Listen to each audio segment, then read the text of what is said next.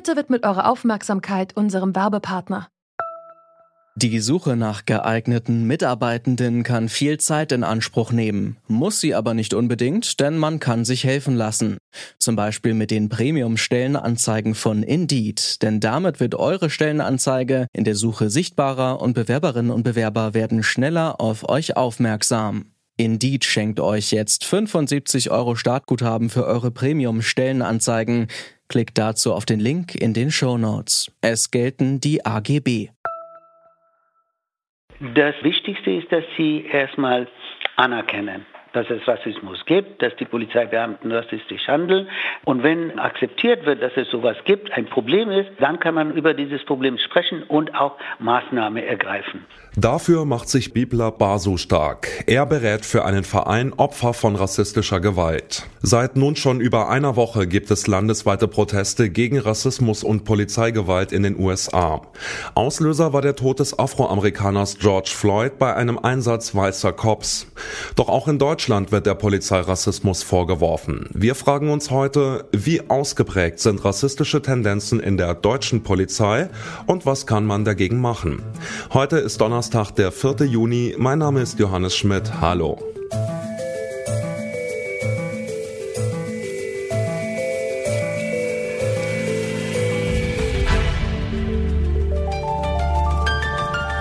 Zurück zum Thema. People of Color machen oft negative Erfahrungen beim Umgang mit der Polizei. Dagegen engagiert sich Bibla Basu. Er hat mehrere Kampagnen initiiert, die Diskriminierung sichtbar machen sollen. In Berlin arbeitet er zusätzlich mit Opfern rassistischer Gewalt. Guten Tag, Herr Basu. Guten Tag. Hallo. Mal ganz grundsätzlich, wie erleben People of Color den Umgang mit der deutschen Polizei? Was hören Sie ähm, da? Äh, ziemlich schlecht. Vertrauensverlust. Ein ähm, Beispiel, was mir sofort einfällt, ist ein ähm, 51-jähriger Mann wurde irgendwo in Berlin von Polizeibeamten erstmal Ausweis kontrolliert und er hat gefragt, warum denn? Und äh, dann hat er seinen deutschen äh, Ausweis gezeigt. Äh, die Polizeibeamten haben so getan, als ob das, so sagte er, er äh, geklaut hat, diesen ähm, deutschen Pass. Und dann wurde er ähm, mit ähm, erstmal durchsucht und dann wurde er zur Polizeiwache mitgenommen und er wusste nicht warum. Die haben gar nicht erklärt und er hat ganze Zeit gefragt, das ist Diskriminierung, warum macht ihr das? Und dann in der Polizeiwache haben sie ihn wie einen Kriminellen behandelt, seine Fingerabdrücke, Fotos aufgenommen. Und dann haben sie ihn entlassen. Als er rausgehen wollte, hat ein Polizist, der ihn abgeholt hatte, meinte, habt ihr alles äh, kontrolliert? Meinte, ja. Dann hat er gesagt, nee, ich nehme sein Portemonnaie und schaue ich nochmal. Und dann sein Portemonnaie genommen und dann waren 20 Euro im Portemonnaie. Und dann hat er diese 20 Euro behalten und gesagt, das ist der Beweis für deinen Drogenhandel. Was sagt die Berliner Polizei, wenn man sie darauf anspricht? Was sagen die zu solchen Geschichten? Naja, das ist normal. Wir müssen Drogen bekämpfen. Äh, viele Polizeibeamten sagen, wenn überwiegende Mehrheit der Drogenhändler schwarz sind, dann kontrollieren wir natürlich auch Schwarzen. Wenn wir jetzt mal an die ganz äh, dramatischen Fälle denken, wie den von Urialu, der ja bis heute nicht vollständig, also zumindest in den Augen von vielen Menschen nicht vollständig aufgeklärt ist. Was glauben Sie denn, woran liegt das? Woran liegt es, dass solche Fälle letztlich nicht richtig geklärt werden können, sodass sowohl die Hinterbliebenen von jemandem wie Uriallo als auch halt die Polizei zufrieden ist damit, wie das dann halt eben aufgeklärt wurde? Also es liegt hauptsächlich daran, dass erstmal die Polizeibeamten haben äh, überhaupt kein Unrechtsbewusstsein äh, in solchen Fällen. Die direkt involvierten und die ähm, andere Polizeikräfte, die am Ort sind oder waren. Zweitens, äh, sie haben einen äh, sogenannten hm, Chorgeist, dass sie äh, immer versuchen, äh, ihre Kollegen zu schützen. Das kritisiert Biblab Basu, Gründer mehrerer Bündnisse gegen rassistische Polizeigewalt. Ich habe mit ihm über Rassismus in der deutschen Polizei gesprochen. Vielen Dank für das Gespräch, Herr Basu. Viele der dokumentierten Fälle werden auch durch bestimmte Strukturen und Arbeitsweisen innerhalb der Polizei begünstigt. Wie diese funktionieren und was man ändern könnte, darüber spreche ich mit dem Kriminologieprofessor Raphael Bär. Er muss es wissen, denn er arbeitet direkt an der Akademie der Polizei Hamburg. Guten Tag, Herr Bär. Guten Tag. Racial Profiling wird oft als rassistische Praxis kritisiert. Die Polizei wehrt sich dagegen und sagt, es sei teils notwendig, mit gewissen Täterprofilen zu arbeiten. Aber letztendlich wird ja hier auf äußerliche Merkmale abgestellt. Ähm, vielleicht mal ganz generell, wie rassistisch finden Sie denn die alltäglichen Methoden, mit denen die deutsche Polizei arbeitet?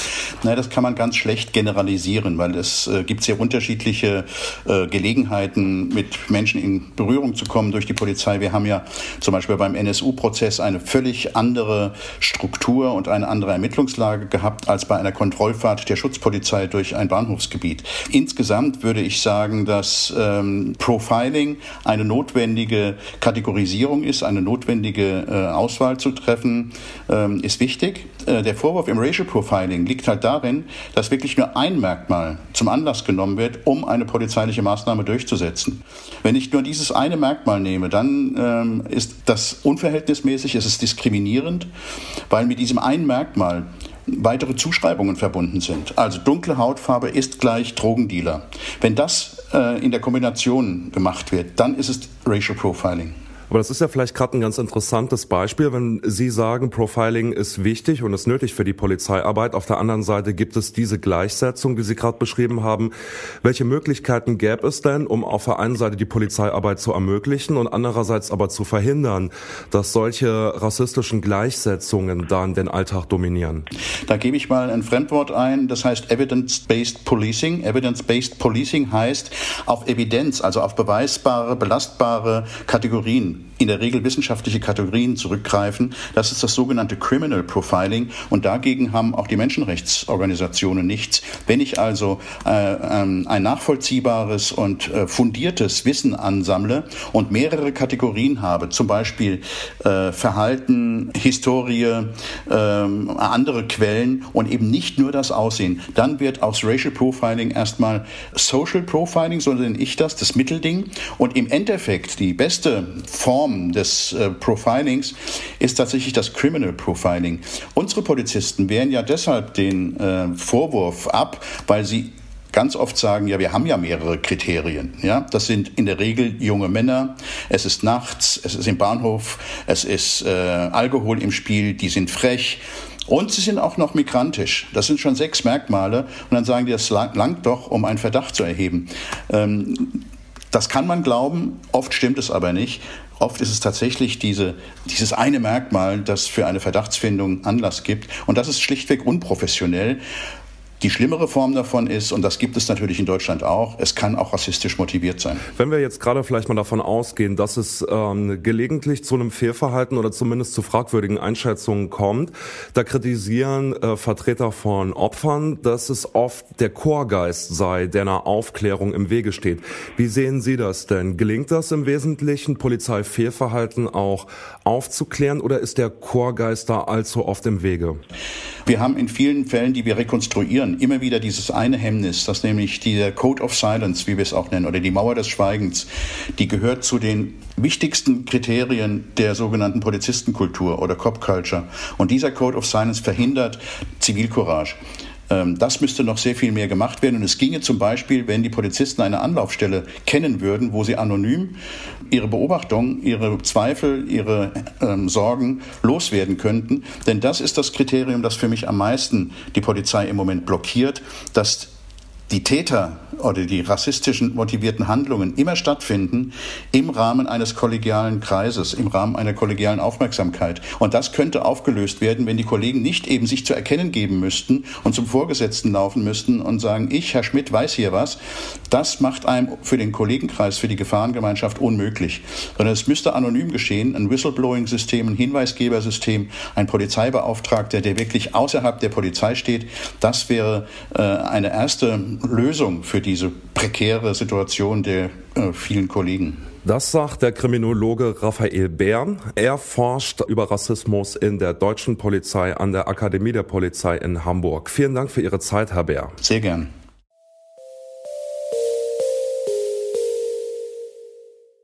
Um Diskriminierung abzubauen, ist es also wichtig, Rassismus anzuerkennen. Bestimmte Handlungsanweisungen können unbewusst Diskriminierung befördern. Außerdem können anonyme und unabhängige Meldestellen dazu beitragen, dass auch Polizisten eher eigenes Fehlverhalten melden. Das war's für heute. Abonniert uns gern über euren Lieblings-Podcast-Kanal, um auch in Zukunft keine Folge zu verpassen. Mein Name ist Johannes Schmidt. Ich sag Danke und Tschüss. Zurück zum Thema vom Podcast Radio Detektor FM.